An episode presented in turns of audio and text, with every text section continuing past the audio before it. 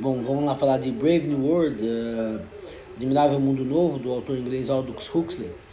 Né? um livro muito bom, muito importante, muito emblemático da história aí da, da, do Ocidente.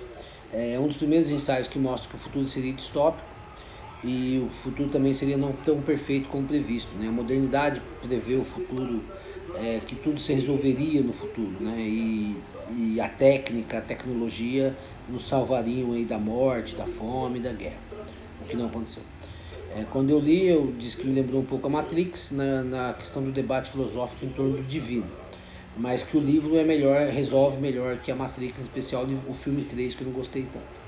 E o prefácio de 1946 traz uma visão sombria é, do novo Estado totalitário e faz uma ode ao individualismo, é, que não está presente na obra. É, recomendo.